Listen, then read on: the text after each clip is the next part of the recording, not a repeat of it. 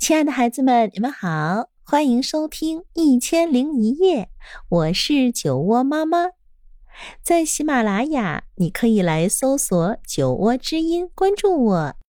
那今天我将为你带来《爱发火的克洛蒂》。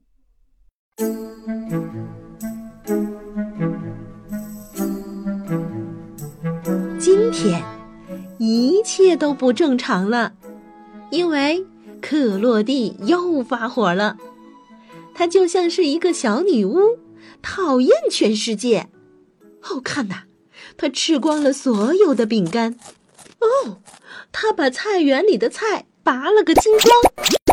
更过分的是，她剪光了小狗的毛，还把这些毛剪得碎碎的。爸爸和妈妈非常生气。够了，克洛蒂，回你的房间里安静一会儿，小女巫。克洛蒂被关进了房间后，情况更糟了。他的脾气像火山一样爆发了，他扯着嗓子喊了好几个小时。哦，看呐！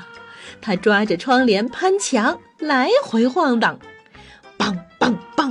他使劲的跺地板，他尖着嗓子发出刺耳的声音。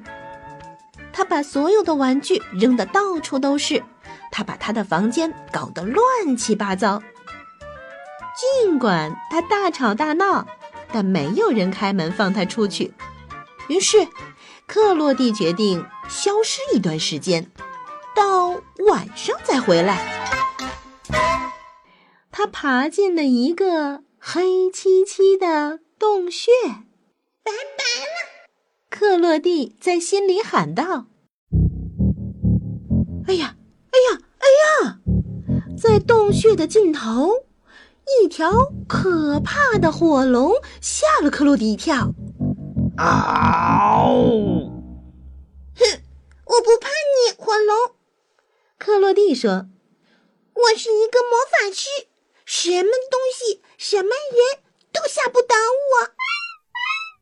告诉你，我要驯服你，这样你就能跟我去吓唬全世界了。”说到做到，克洛蒂骑到了龙背上，他们一起尖叫着飞到空中，环游了世界三次。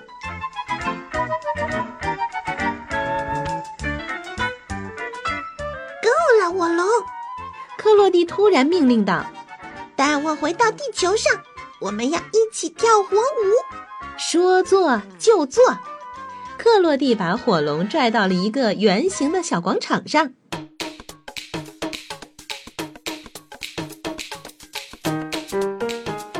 动起来吧！他们转了一圈又一圈，嘴里喷着火，真是一场狂欢呐！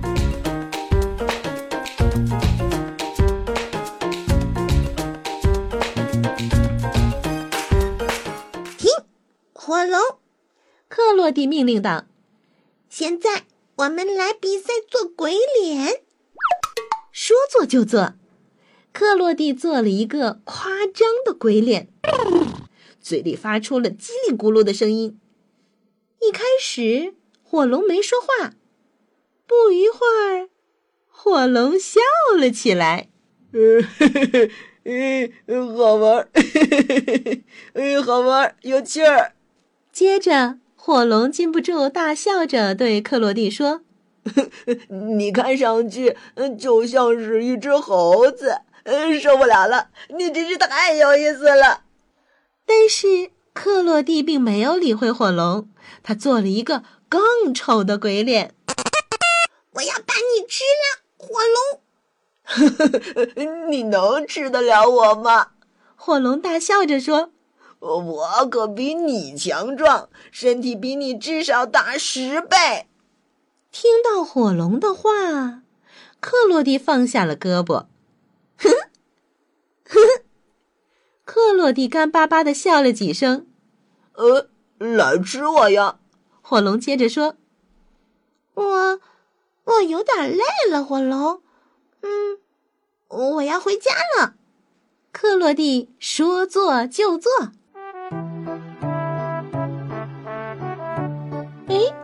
奇怪呀！克洛蒂的卧室里怎么这么安静？爸爸和妈妈想进来看一看。哦，你在哪儿呢，小女巫？你是不是躲在窗帘后面？你是不是躲在了衣柜里？哦，太奇怪了，我们到处都找不到小女巫。哎，我的小女巫去哪儿了呢？爸爸妈妈对望着说：“嘿，我在这儿呢！”克洛蒂喊道。爸爸妈妈看着从被窝里探出头的克洛蒂，呵呵，看起来你心情不错呀。你睡了一会儿没有？哈哈，没有没有，我刚刚驯服了一条爱发火的龙。我们开心的在一起玩了好长时间，不错啊，小女巫。哦，不过你的房间好乱呐。现在。你该变成魔法师，用咒语把这些乱乱的东西都收拾好吧。啊，阿巴卡巴巴拉，呜，通通回到原位。